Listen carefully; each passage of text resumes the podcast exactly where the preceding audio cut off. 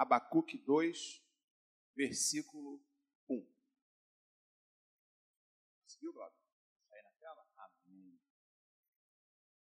Abacuque 2, versículo 1 diz assim a palavra do Senhor: Por-me-ei na minha torre de vigia, colocar-me-ei sobre a fortaleza e vigiarei para ver o que Deus me dirá e que resposta terei à minha queixa. Vou dizer de novo: por-me-ei na minha torre de vigia, colocar-me-ei sobre a fortaleza e vigiarei para ver o que Deus me dirá e que resposta eu terei à minha queixa. Senhor, em nome de Jesus, essa é a tua palavra, Pai, que é viva e eficaz, que ela possa entrar em nossas vidas nesse momento, agora, Pai. Faça aquilo que for da tua vontade, faça do teu jeito, Pai. Fala conosco aquilo que viemos ouvir, não aquilo que queremos ouvir, mas aquilo que precisamos ouvir esta noite. Em nome de Jesus, amém. Eu não sei se o Glauber chegou a colocar ali, mas eu queria que deixasse ali é, o tema dessa, dessa mensagem. É uma mensagem curta, é, eu quero ser bem é, rápido aqui, porque eu, eu, já estão querendo me colocar o sobrenome de, de Iac, e eu não, tô, não, não vou aceitar, não. não. não. é por nada, nada contra, não, mas eu, eu prometo que é, essa história vai mudar. Amém? Então, torre de vigia, vírgula, lugar de espera. Você vai entender por que, que eu estou falando isso. Apenas esse versículo de Abacuque, é, isso falou muito ao meu coração, né?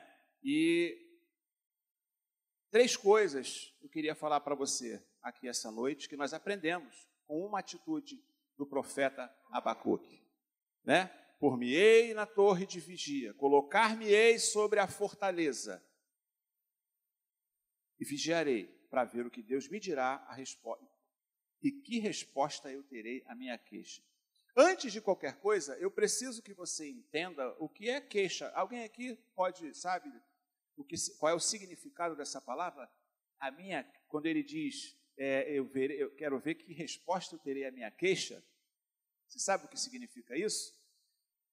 Significa que é, é, o mesmo que lamento, gemido, uma expressão de dor, um sofrimento, um queixume. Você já ouviu essa palavra? Meu, meus queixumes, minhas reclamações as minhas inquietações, as minhas dúvidas, e aqui é bem direta a palavra, né? lamento, gemido, uma expressão de dor. Né?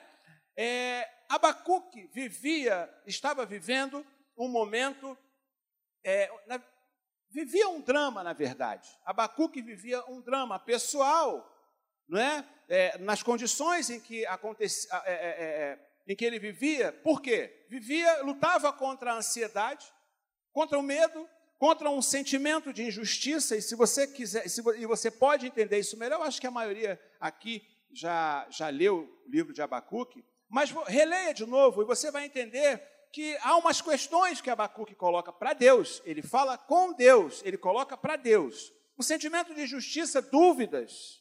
E é para gente, para que a gente possa entender esses porquês, esse sentimento de injustiça, talvez é, é, é, essa ansiedade em que passa, passava o profeta, né, isso mostra que ele é tão humano quanto a mim e a você. Ele era o profeta, mas era humano. Assim como Elias tinha os seus problemas, as, su as suas problemáticas, humano, assim como eu e você, a mesma coisa o profeta Abacuque. Então nós precisamos entender qual era o cenário em que ele vivia, o que era que acontecia naquele momento, né, o histórico em que ele vivia, para que a gente possa entender por que essas queixas, por que essas dúvidas, por que essas questões, por que essa ansiedade que Abacuque enfrentava. Né? É, para que você entenda logo, era um dos piores e momento, é, piores momentos e mais críticos em que, em que atravessava Judá. Em que, e quando, e justamente quando Abacuque era profeta ali. Tá? Era um dos piores períodos. Era uma situação muito crítica, financeira, espiritual, política. Ah, na verdade, havia uma crise estabelecida povo, entre o povo de Judá. Era roubo para tudo quanto é lado, injustiça né, é, é, Eu não sei se você consegue fazer alguma simulação, mas fica aqui uma deixa. Será que a gente não vê muita coisa assim? Mas continua. Isso era dentro de Judá. Aí fora de Judá, e a gente sabe quais foram as, as circunstâncias que aconteceram aquilo, o povo vivia um, um pecado absurdo, ninguém se respeitava, era uma, era uma tragédia o que estava acontecendo dentro de Judá. Isso mexia com o coração do profeta. Isso mexia com o coração. E do lado de fora, o, os caldeus prestes a invadir o invadir Judá. E a, a, a, característica dos caldeus era que por onde eles passavam, nada ficava de pé. Eram, eram terrivelmente malvados, é, é, agiam com uma violência fora do comum, aplicavam o terror, matavam, pisoteavam, esmagavam tudo. Então veja bem, era esse o cenário. Abacuque se sente perdido. Tanto que lá no primeiro versículo, ele vai no primeiro versículo do capítulo 1, ele diz: Até quando, Senhor? Clamarei eu e tu não me escutarás? Gritar-te-ei violência e não salvarás? Ora, Abacuque questionava a Deus, aquilo tudo que acontecia, e Deus parece que não fazia nada. Dentro, um caos. Fora, o medo e o pavor circulava ao redor de Judá, prestes a ser invadido por uma nação malvada e perigosa. Dentro, um caos. Fora, o medo da invasão. E agora? E agora? Às vezes, aqui dentro está um caos. E às vezes, não basta só um tal caos aqui dentro, no peito, no coração, na nossa vida. Do, ao nosso redor, aqui num palavreado bem comum, a chapa está quente também. Está tudo complicado. Eu não sei você, se você enxerga dessa forma. Eu não sei se você já passou por um momento desses em alguma situação. E quantas vezes eu e você talvez já não tenhamos perguntado para Deus: até quando, Senhor? Até quando essa injustiça vai reinar? Até quando esses políticos vão continuar roubando? Até quando a gente vê é, é, é, tudo errado acontecendo? Até quando um louco invade uma creche e mata crianças? É o que está na reportagem desses dias. Se eu não me engano, foi ontem. Até quando se desvia, vai se continuar se desviando dinheiro que era destinado ao tratamento de pessoas hospitalizadas? Até quando uma pessoa que se diz um juiz é afastada do seu cargo porque está roubando? Até quando? A gente não se pergunta isso quando a gente vê um telejornal, uma notícia pela internet. A gente sim faz essa pergunta, questiona a Deus, ora, mas a gente tem orado, o povo de Deus tem se colocado de joelho, tem orado, tem se tem, é, é, a gente tem feito campanha de oração. Senhor, até quando? Até quando aquele marido não se converte? Até quando, Senhor? Meu filho não toma jeito? Até quando? Eu não sei você. Eu já me perguntei muitas vezes: até quando? E o que eu entendo aqui de em Abacuque é que havia um quadro de ansiedade, e ansiedade, lidar com ansiedade não é fácil. Eu não sei você. Esperar também não é fácil. Esperar o tempo de Deus acontecer na nossa vida também não é fácil. Eu não sei quanto a você, mas para mim não é fácil lidar com isso. A gente até procura e acha que entende, mas não é fácil.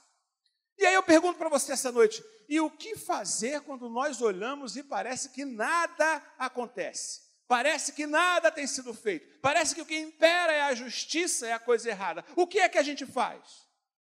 Eu quero dizer que hoje Abacuque, profeta Abacuque, vai nos ensinar que é mais do que urgente e necessário que subamos a nossa torre de vigia, porque é tempo de se separar para o Senhor. Eu escuto um glória a Deus. É tempo de buscar a face do Senhor. Amém, igreja? É tempo de se consagrar. A gente se pergunta até quando vai durar essa pandemia, morrendo pessoas? Até quando usar máscara? Até quando? É tempo de subir para a presença do nosso Deus Todo-Poderoso. E Abacuque aqui usa um sentido figurado, ele não subiu numa torre, mas o que ele quer nos ensinar é que precisamos largar aquilo que nos prende, essa problemática que nos segura, e subamos à presença do Deus Todo-Poderoso, do Deus vivo. É tempo de subir, ficar na fortaleza, e a tua fortaleza é o Senhor Jesus. É tempo de subir, ficar na fortaleza e aguardar, porque vai se cumprir na tua vida a boa, perfeita e agradável vontade do Senhor dos exércitos. Eu creio. É tempo de subir, aguardar, porque vai se cumprir na tua vida a boa, perfeita e agradável vontade do Senhor. Primeira coisa que eu aprendo com Abacuque é: subirei à presença de Deus e colocarei a minha causa em Suas mãos. Quero dizer para você essa noite, meu irmão, abra seu coração para Deus. Não deixe que esse problema te consuma. Eu não sei, e pode ser que alguém hoje tenha chegado aqui não tenha nenhum problema. Seja ele qual for, não deixa que ele te consuma, não deixa que ele tome as rédeas da sua vida. E eu aqui não estou querendo ser hipócrita, mas eu quero dizer que eu acredito, creio que seja um problema grande, um problema real, mas você precisa crer no sobrenatural de Deus. Eu não sei que problema você tem enfrentado, eu não sei qual é a circunstância em que você tem vivido, mas isso não pode tomar as rédeas da tua vida em nome de Jesus. Há pessoas que se deixam se envolver de tal maneira, de tal forma, pelo problema, pela circunstância, por algo que acontece, que tudo para quando surge um problema. E às vezes o problema é até uma, um problema pequenininho. Mas tem gente que gosta de fazer, como tem um ditado que diz, fazer tempestade num copo d'água. E às vezes é uma pequena enfermidade a pessoa diz: Eu vou morrer. Tem gente que vive para isso. Cria um problema gigante onde não tem um problema gigante não vai mais à igreja, fica preso dentro de casa, se tranca, não quer sair, se fecha de tal forma, começa a sofrer sozinho. Problema tomando conta. E quando algumas pessoas, quando se tocam disso, já estão com problemas depressivos. Aí fechou a conta, não sai de casa. Aí, se não for verdadeiramente Deus para fazer um milagre, aquela pessoa tem um destino que não é muito bom. Abacuque estava rodeado de problemas, fora a ameaça que tinha do seu país ser invadido. Tinha dúvida no seu coração, os seus medos, os seus sentimentos, mas ele tomou uma atitude eram problemas reais que aconteciam, sim, mas Abacuque sai do vale do sofrimento e sobe à presença do Deus vivo, entrega os seus problemas às suas mãos, para que ele pudesse descansar no Senhor. Você entende o que é subir para a sua torre de vigia essa noite? É colocar os seus problemas, subir à presença de Deus. Como é que eu vou subir, meu irmão? Suba em oração, suba numa entrega verdadeira da tua vida nas mãos do Senhor Jesus. Suba jejuando, suba trabalhando, suba vindo à casa do Senhor, suba jogando fora todo medo, suba à presença de Deus, porque a promessa do Senhor vai se cumprir na tua vida. Aleluia! Vou te dar um, um conselho essa noite. Eu não sei se você tem e qual é o problema, não sei se você tem e qual é a circunstância, ou você sobe a sua torre de vigia, ou você será sufocado por essa circunstância ou por uma futura que vier. Suba à presença de Deus, saia desse vale de sofrimento. Salmo 9, versículo 9 diz que o Senhor é alto refúgio em tempos de angústia. O Senhor é alto refúgio em tempos de angústia. Que o Senhor possa tomar esse teu coração angustiado, sofredor, e possa jogar no mar do esquecimento, que renove as tuas esperanças, que renove a tua fé, porque o Senhor é poderoso. Aleluia. Aleluia, Deus. Saia desse vale de sofrimento, não seja prisioneiro do medo, das circunstâncias.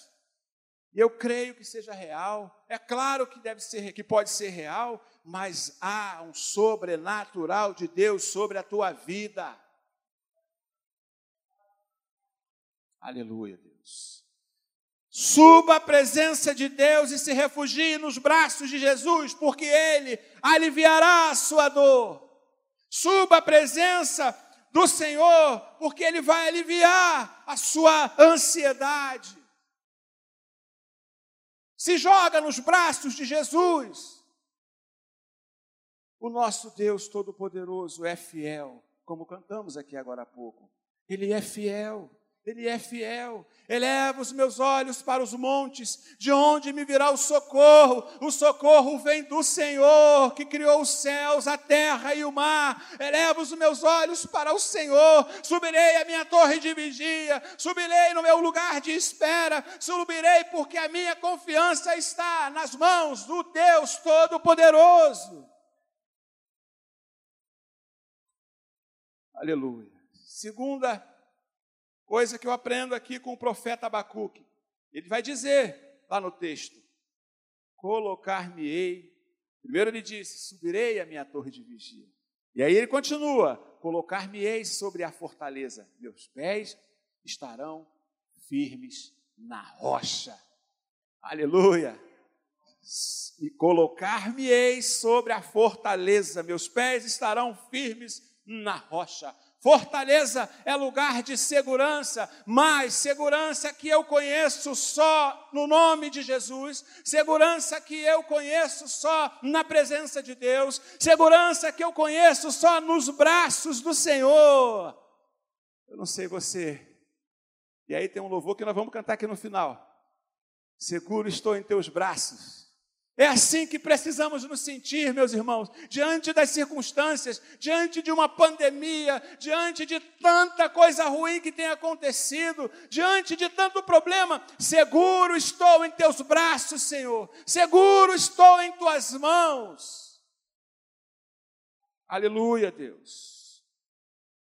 Fortaleza é lugar de segurança, e a tua fortaleza é Jesus. Quero te dizer que se você subiu a tua torre de vigia, seus pés estão firmes na fortaleza, então chega de altos e baixos. Amém, igreja? Chega de altos e baixos. Pela manhã você ora, mas se alegra, se enche da presença de Deus, mas de tarde está abatido, sofrendo mais uma vez, vai do, do de alto, do, do, do, do, do, alto do monte à planície em poucos segundos, deixa o problema tomar conta da tua situação, te coloca para baixo, tira a tua alegria. Meu irmão, chega de altos e baixos, suba e fique nessa fortaleza que é Jesus. Fique nessa fortaleza, que é a presença do Deus, do Deus poderoso. Há um ditado que diz que, tem um desenho aí, né, que diz que é, como é que ele fala? Sim, é, você se, é, é, é, parece criança falando, né?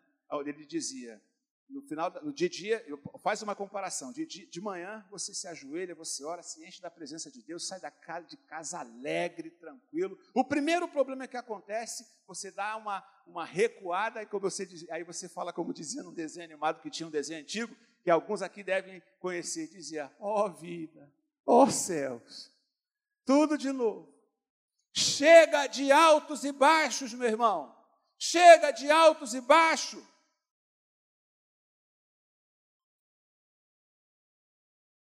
Em pouco tempo você muda, em pouco tempo você desce de novo para o vale do sofrimento, em pouco tempo você é outra pessoa.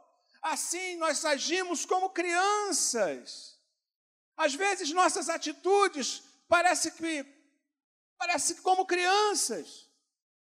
Que de manhã, por qualquer razão, quando se alegra, por qualquer coisa, tira a tristeza. E eu estava até comentando essa semana, lá em casa, a Camila, outro dia, é, parece, é uma artista. Ela tem quatro anos, ela tem quatro anos, mas aí ela sempre gosta que alguém durma com ela.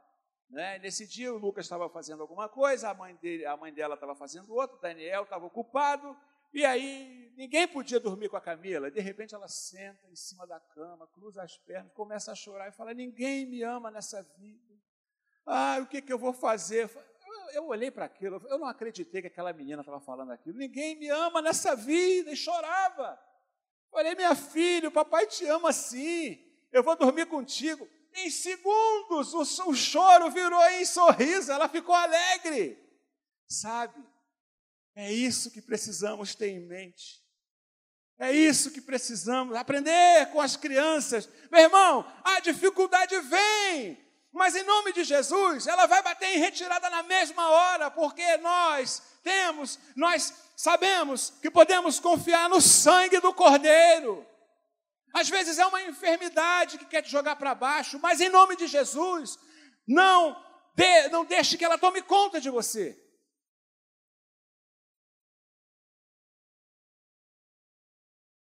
Precisamos aprender com Abacuque e subir e ficar na nossa fortaleza.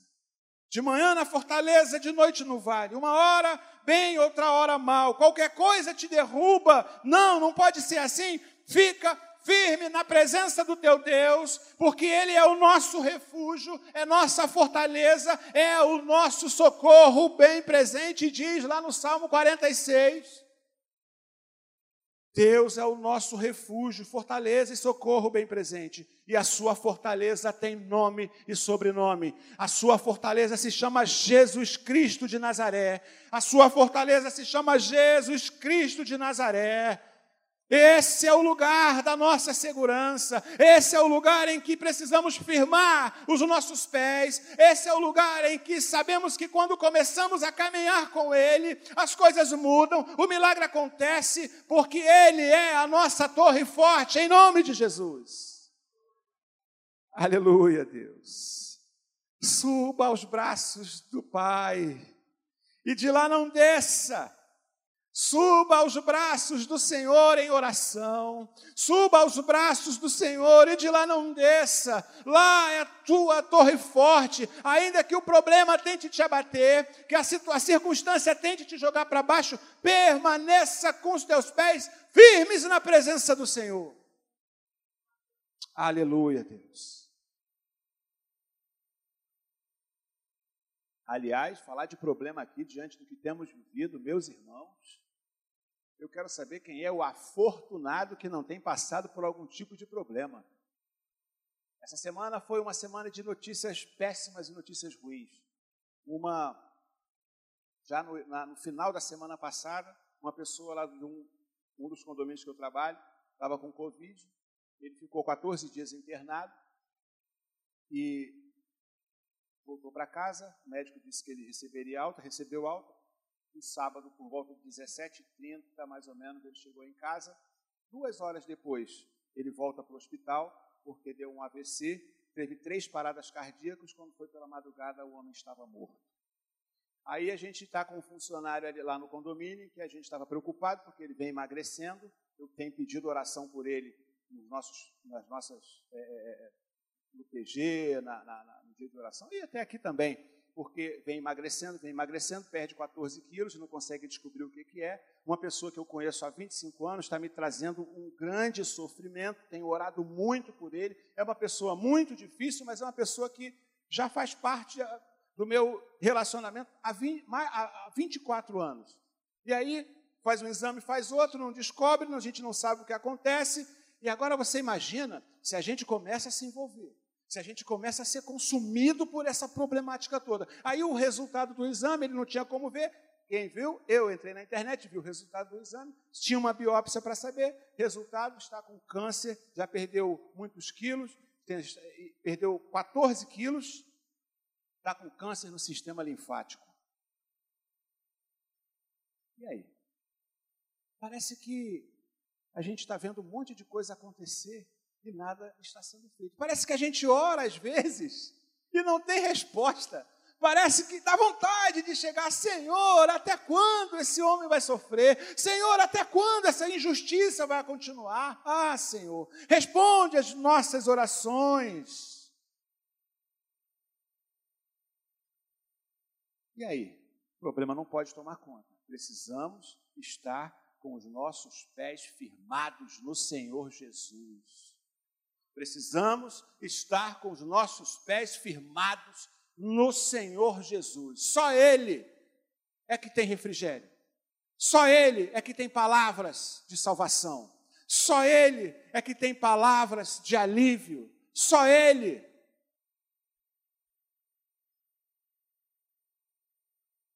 Terceira coisa para a gente terminar. Abacuque vai dizer: Vigiarei para ver o que Deus me dirá e que resposta terei à minha queixa. Vigiarei para ver o que Deus me dirá, e aguarda, preste atenção, e aguardarei. Em outras palavras, esperarei com paciência no Senhor. Quantas vezes você já ouviu essa palavra? Espera com paciência no Senhor. Salmo 40 vai mandar você esperar com paciência no Senhor. Espera. Abacuque, o profeta, ele sabia que o seu clamor tinha chegado ao céu. Ele sabia, ele tinha intimidade com Deus. Quando você clama, o seu, o seu clamor chega ao céu, você sabe disso? Você sabe disso, que Deus tem ouvido o seu clamor? O problema é que, o que eu falei lá no começo, aguardarei, esperarei com paciência no Senhor. O problema, e é um outro desafio que surge, é um outro desafio, é esperar. E aí eu pergunto para você, como esperar se o que menos temos no, nos dias de hoje é tempo para esperar? Como esperar se nós, os nossos filhos, fomos, estamos sendo a cada minuto, a cada segundo ensinados a não esperar? Como esperar? O mundo mudou, as coisas acontecem num estalar de dedo, num piscar de olhos. Hoje ninguém espera nada, ninguém tem paciência para nada, tudo tem que ser rápido e imediato. Estamos sendo doutrinados a não esperar, a fazer do nosso jeito, ao nosso tempo e do jeito que a gente quiser. É para não esperar. Tudo acontece acelerado e muito rápido. Tudo é para ontem. Vivemos dias assim. Esperar e ter tempo hoje é coisa rara. Quando a gente acha que tem tempo, não tem mais. Nos Estados Unidos, essa questão está sendo resolvida, porque isso vai chegar no Brasil.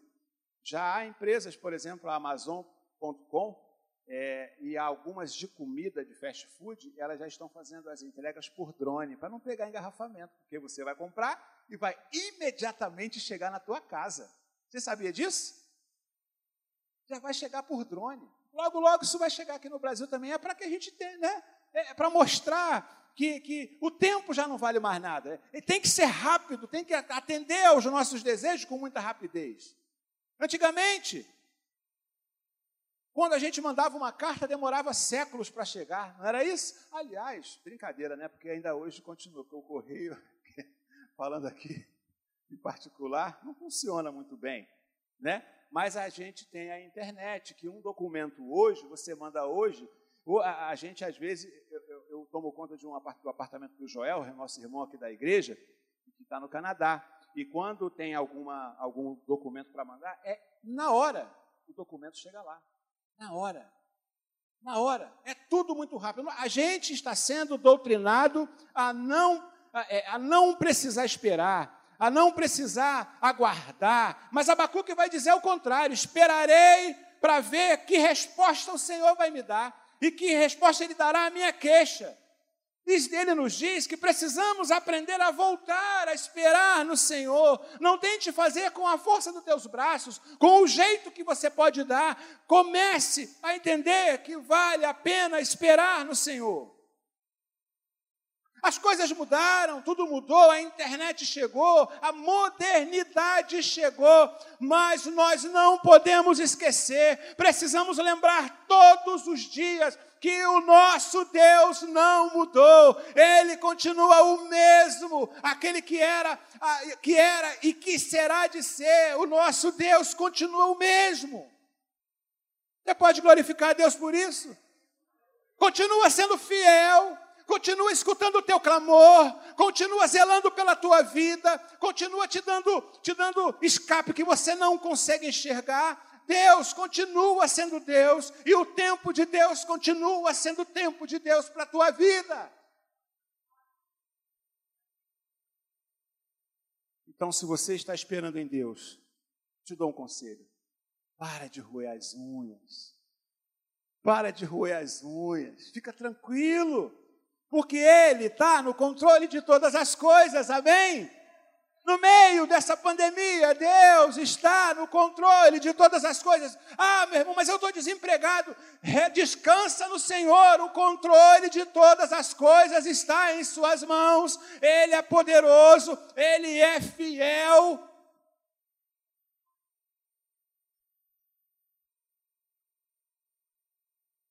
A, a 20 anos atrás, 23 anos atrás, mais ou menos, eu estava há um mês e meio dentro de um centro de recuperação.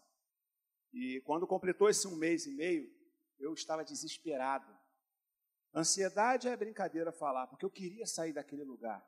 O fato é que eu não tinha para onde ir, eu não poderia sair, mas eu queria sair.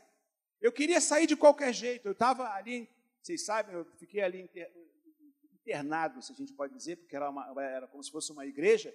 Eu fiquei ali por quatro meses. Quando completou um mês e meio, eu entrei em desespero, eu queria sair de qualquer jeito. E aí me ensinaram que eu poderia orar para que, que Deus pudesse fazer alguma coisa para que eu fosse sair dali. Mas Deus não queria que eu saísse com um mês e meio. E aquela coisa por dentro de mim me, sabe, é, me impulsionando, não, porque você tem que sair. Eu fiquei ansioso, eu fiquei preocupado, eu queria que acontecesse do meu jeito, era aquilo que eu tinha colocado para Deus, mas Deus não queria que fosse daquele jeito.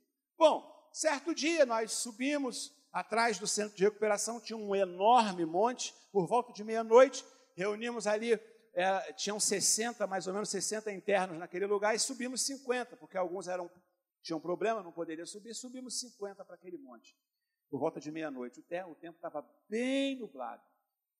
A gente começou a orar, a gente começou a orar, a gente começou a orar. E aí, quando eu olho para o céu, eu não tinha para onde ir, queria que Deus me tirasse daquele lugar, queria que Deus fizesse alguma coisa, abrisse uma porta para que eu fosse para algum lugar. E aí, quando eu olho para o céu, eu não entendia nada. Aí, no meio das nuvens, bem nublado estava, bem escuro, abre um clarão e eu dava para perceber nitidamente a forma de uma chave. Eu fiquei olhando para aquilo e falei: o que, que, é isso? Novo na fé, não sabia de nada. O que, que significa isso? Uma chave, é uma chave. E depois é que eu fui entender que era uma chave. Muito bem. Continuamos orando e aquela imagem ficou gravada na minha cabeça e continuamos orando e a ansiedade continuou vindo, mas eu não entendia que Deus já tinha falado comigo. Deus já tinha falado no meu coração. Um mês e meio depois, o que acontece? Nosso irmão daqui, que vocês conhecem, o Jackson, que era diácono dessa igreja, que me levou para aquele centro de recuperação, ele vai lá e ele faz, Francisco, eu quero falar contigo. Eu estou saindo do meu trabalho, esse trabalho tem moradia, e, esse, e eu estou indo para. Eu, eu, eu senti, Deus falou comigo, eu vou te colocar lá. Aqui é a chave da casa. Meu irmão, você está ansioso por quê? Você está querendo resolver do teu jeito por quê? Deus providenciou, mas no tempo dele, Deus teve que me preparar para aquela bênção. Deve ter, por mais que tenha sido um mês, eu não sei há quanto tempo você tem esperado um, dois, três meses, um ano, dez anos. Espera no Senhor para que se cumpra a boa, perfeita e agradável vontade dele na sua vida, em nome de Jesus. E eu saí daquele lugar. Depois é que eu entendi, meu Deus, tu já tinha falado comigo, era a chave. E aquele lugar é onde eu trabalho até hoje. Que chave abençoada, porque naquele lugar eu me formei em administração de empresa, naquele lugar eu me formei em corretor. Hoje, pela misericórdia de Deus, alguns condomínios eu já eu administro porque eu me tornei síndico profissional. Aquela chave Espera no Senhor, porque vai se cumprir. Não precisa ser daqui a um mês, mas que seja de acordo com a vontade do Senhor. Então eu quero dizer para você essa noite: suba à presença de Deus, fique firme e espere no Senhor, porque Ele está cuidando de tudo.